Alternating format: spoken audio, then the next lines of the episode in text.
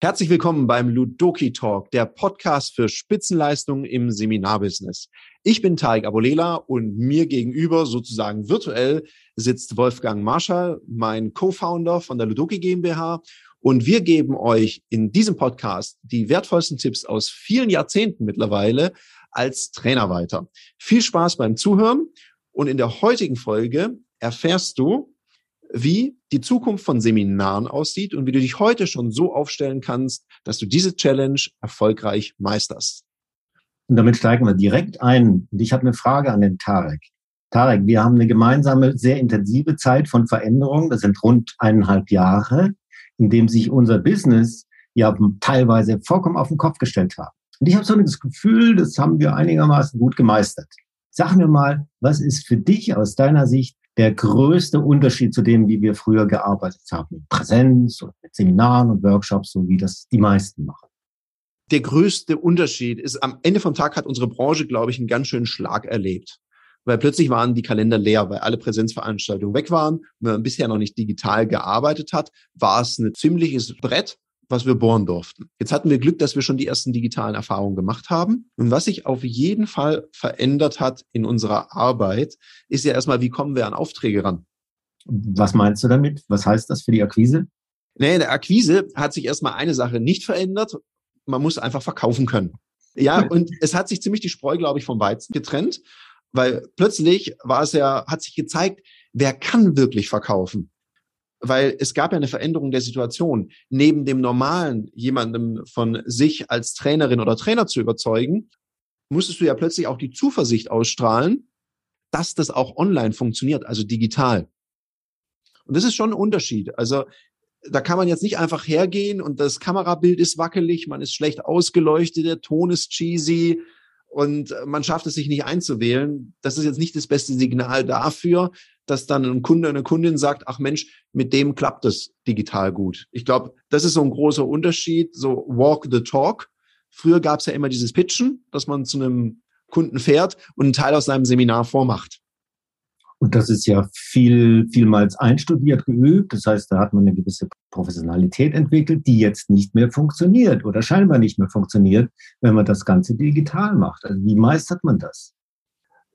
Es gibt da drei wichtige Punkte, die da sehr, sehr wichtig sind. Also erstmal muss ich mir mein Setting angucken. Das heißt, wie möchte ich denn wirken? Ich überlege mir auch, wenn ich zum Kunden gehe, was ziehe ich an? Wie ist so das Umfeld? Ich bereite mich ja da auch drauf vor.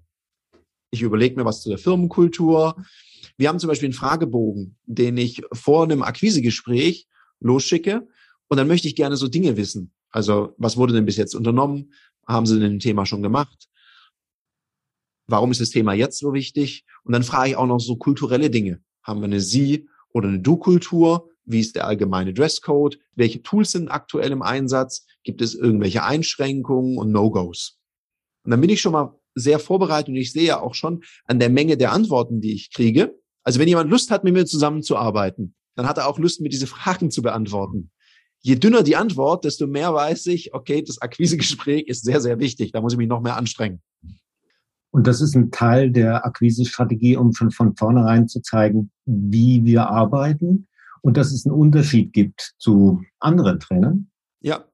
Also nach der Terminvereinbarung so eine Umfrage schicken. Da gibt's ganz tolle Tools, die man da verwenden kann. Da schickt man einfach einen Link zu und dann wird der Kunde auch schon begrüßt. Und dann, ja, ich würde nicht, das sollte in drei bis fünf Minuten gemacht sein, dieses Beantworten von den Fragen. Manche Leute haben da früher Google Forms für verwendet. Da gibt's aber mittlerweile auch wesentlich schickere Tools, die man äh, da einsetzen kann. Also da ist es auf jeden Fall schon mal ein Unterschied. Oh, da gibt sich jemand Mühe und möchte das auch wirklich customizen auf uns. Und er macht nicht einfach nur Schema F oder sie. Das mhm. ist schon mal ein Unterschied den man hier machen kann und den ich allen Kolleginnen und Kollegen hier tatsächlich ans Herz lege, sich da noch ein bisschen besser vorzubereiten auf den Kunden, die Kundin. Jetzt könnte man sich als Trainer fragen, naja gut, äh, wahrscheinlich hat er das in der Schublade gehabt. Das war, so wie, soweit ich weiß, nicht der Fall. Also wie hast du dir ja. das angeeignet? Wo hast du das her? Welche Tools da praktikabel sind, beispielsweise dieser Fragebogen? Naja, um vielleicht jetzt was sehr, sehr Direktes und vielleicht auch Hartes zu sagen wenn du vorher halt gerade so es geschafft hast, deine Trainings zu akquirieren, dann wurde es jetzt gerade nicht unbedingt leichter. Und was wir ja schon immer machen, ich weiß es zum Beispiel, wenn wir Ausbildung geben, Train the Trainer, was du ja gerade auch machst, dann nimmst du dir ja tatsächlich Zeit für jeden Teilnehmenden und machst ein Interview mit dem, one-to-one. Mache ich eine halbe Stunde sehr intensiv mit Vor- und Nachbereitung. Und hinterher weiß ich genau, was ist sein Anliegen, wie ist er unterwegs, was braucht er, wie kann ich ihm am besten dienen und kann dann darauf das Design machen für ein Seminar oder einen Workshop. Total. Also das nenne ich Vorbereitung. Und bei beim Train the Trainer lohnt sich natürlich dieser One-to-One-Aufwand sehr. Und wenn es größere Gruppen sind, wenn es um ein paar hundert Teilnehmende geht, kann man nicht mit jedem vorher telefonieren.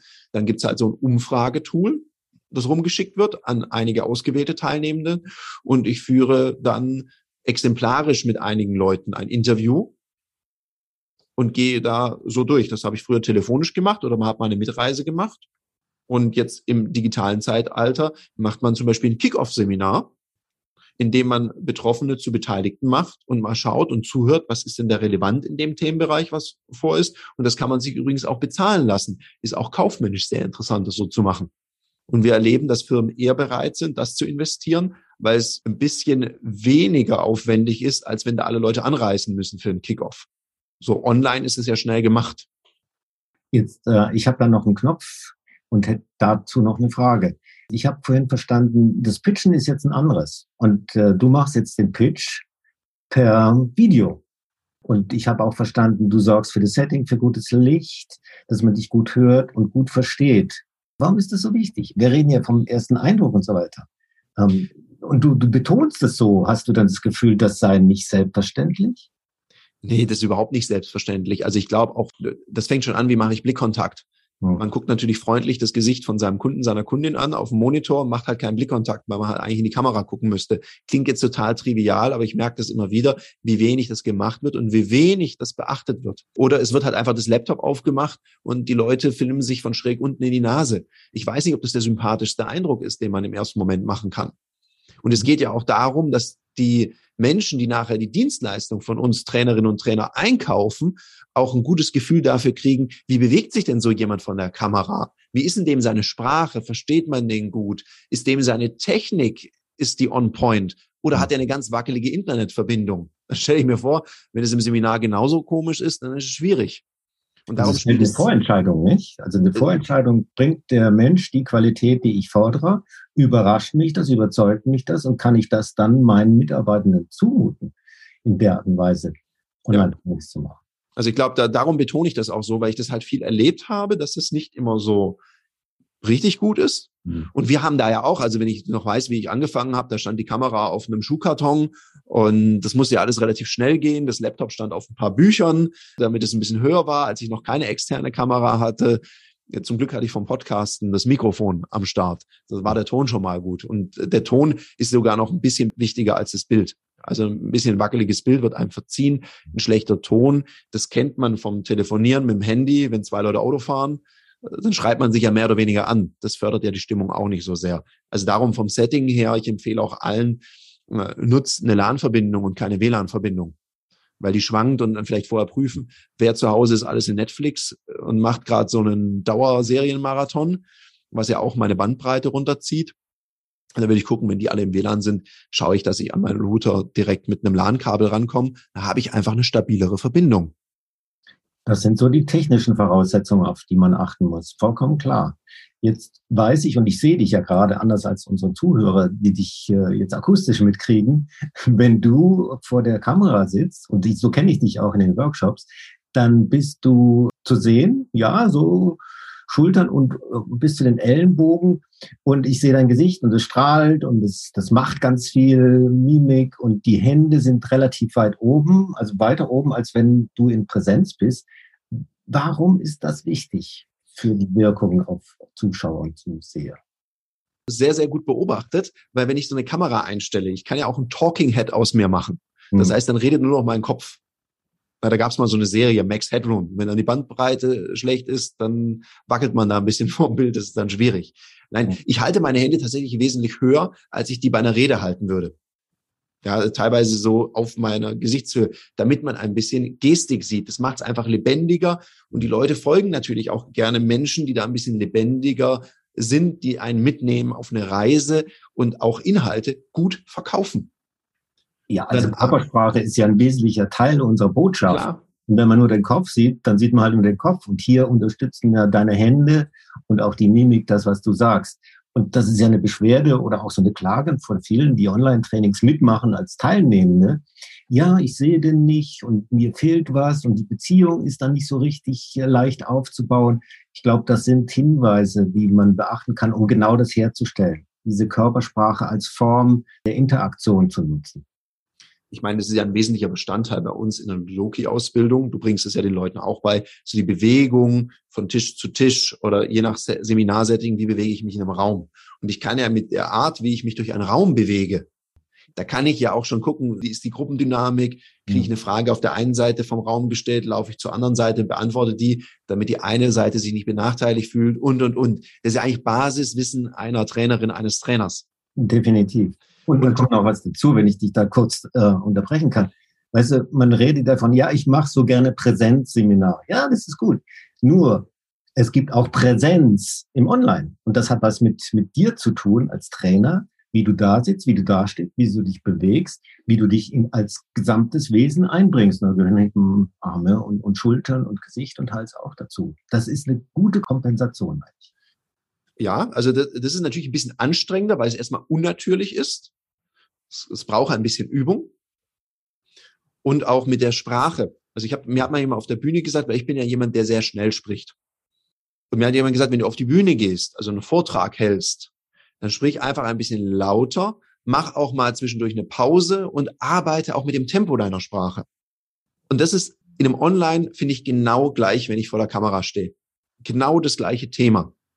Ich muss ein bisschen mehr Energie vor der Kamera reingeben, damit ich auch wahrgenommen werde. Es gibt jetzt noch so Experimente, die man machen kann, dass man sagt, ich habe eine zweite Kamera und schalte mal eine andere Kamera ein mit einem anderen Winkel.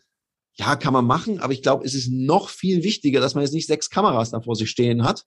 Oder manchen ein guter Tipp ist auch so ein Teleprompter hinter oder unter der Kamera, weil dann kann man immer Richtung Kamera gucken und gleichzeitig die Teilnehmenden sehen, um den Blickkontakt ein bisschen genauer herzustellen. Da gibt es übrigens einen kleinen Trick, den man machen kann.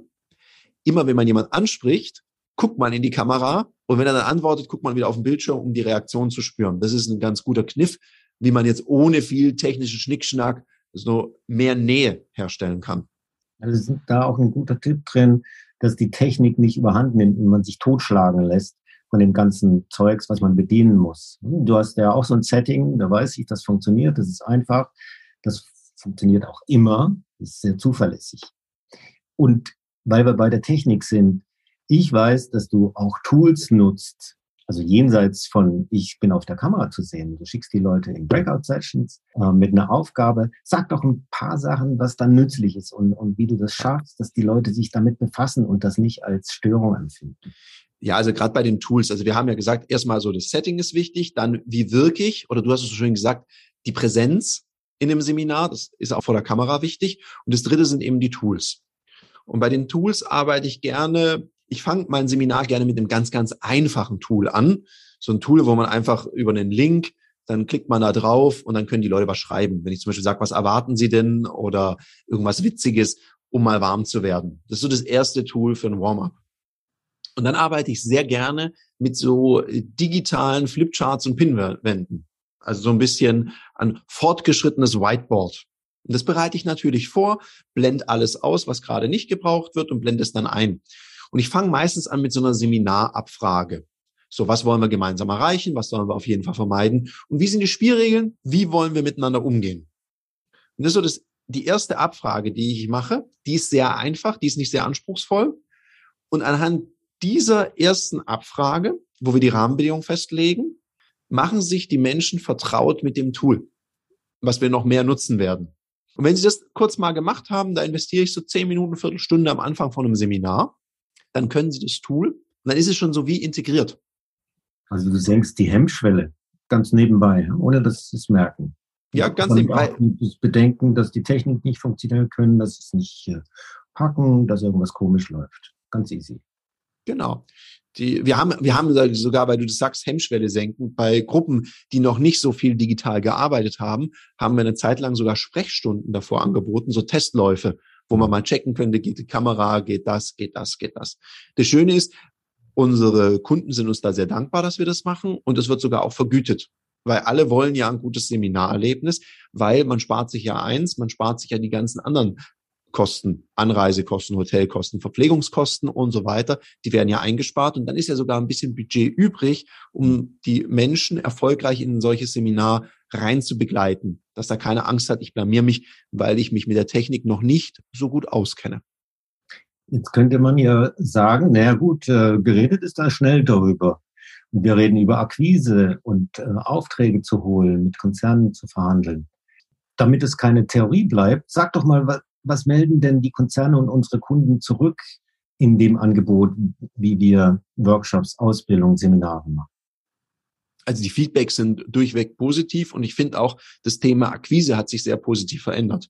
Früher bist du einen Tag irgendwo hingefahren und wieder zurückgefahren und hast einen Termin. Mittlerweile kannst du mehrere Pitches an einem Tag machen, die Sachen vorstellen, die du machst und du führst sie nachher auch online durch. Also es ist alles wesentlich zeiteffizienter geworden.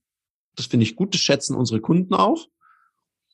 Und auch das Setup, also gerade der Hybrid. Wir bieten ja auch Hybridformen an. Und das kommt sehr gut an. Also man kann ja auch mal wirklich diskutieren. In so einer Pandemie, da war ja klar, erstmal alles nur online. Jetzt erleben wir ja gerade diese Mischformen. Klar, man braucht ein ausgefeiltes Hygienekonzept, aber auch hier ist es wichtig, gut hinzuhören, Dienstleister zu sein und mitzuhelfen. Auf der einen Seite. Auf der anderen Seite auch mal zu sagen, an welcher Stelle es zum Beispiel weniger Sinn ergibt, ein Präsenzseminar zu machen. Also mhm. da auch offen sein und sich nicht so von seiner eigenen Gewohnheit treiben lassen. Das merke ich halt ganz oft.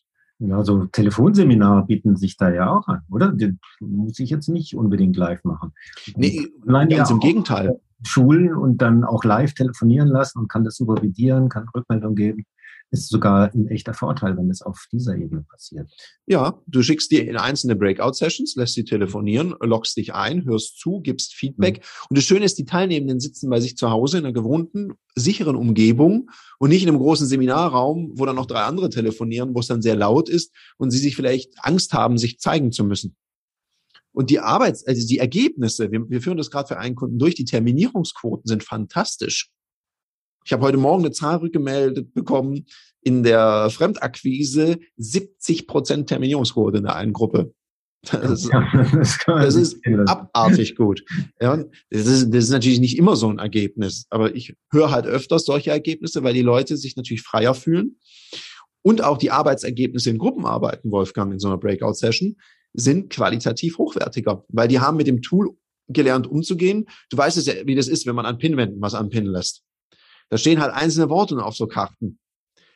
In so Online-Seminaren arbeiten die ganze Leitfäden aus, die halt auch schon digital dann zur Verfügung stehen und auf Knopfdruck weitergeleitet werden.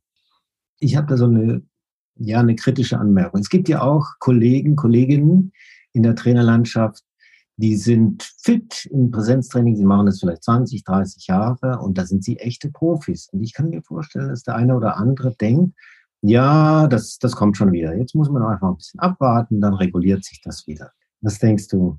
Kommt das oder kommt das nicht? Also ich glaube, das kommt nicht. Also nicht so, wie es mal war.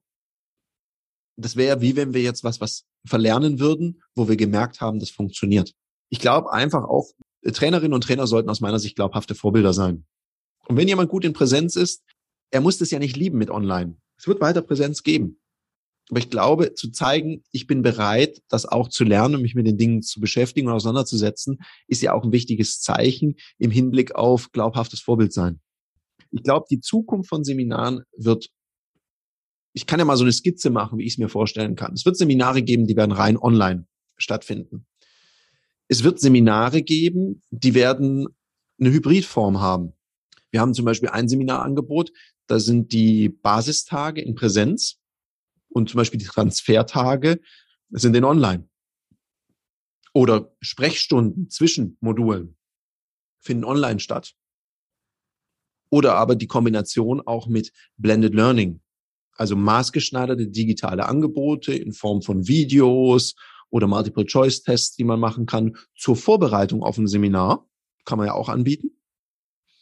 Und dann kommen die Leute schon mit einem Basiswissen ins Seminar, ähnlich wie du das geschildert hast, dass die Leute zum Beispiel äh, dein Buch vorher lesen, vorm Seminar und dann schon mit Fragen auf dich zukommen und sagen, ah, Herr Marschall, können wir mal das diskutieren hier? Oder äh, wie meinen Sie denn das? So funktioniert zum Beispiel, das ist jetzt ein Blended Learning in analog. Das heißt, du bietest quasi das Buch da an. Und solche digitalen Inhalte, ich glaube, diese Kombination, das wird sich ziemlich durchsetzen, dass die Leute digitale Inhalte kriegen, in Kombination natürlich zu Unterlagen, sich vorbereiten und dass Seminare manchmal auch sind wie so eine Sprechstunde oder so ein Austausch, dass die wirklich trainieren können. Kleine Anekdote dazwischen. Da sind Leute dabei, heute, ich bin ja mitten in der Ausbildung, die haben das Buch dabei und das ist voll mit Post-it-Zetteln. Also wirklich voll und geklettert. Und das sind guter Hinweise. Die sind schon on fire. Und das macht mir natürlich die Arbeit extrem leicht.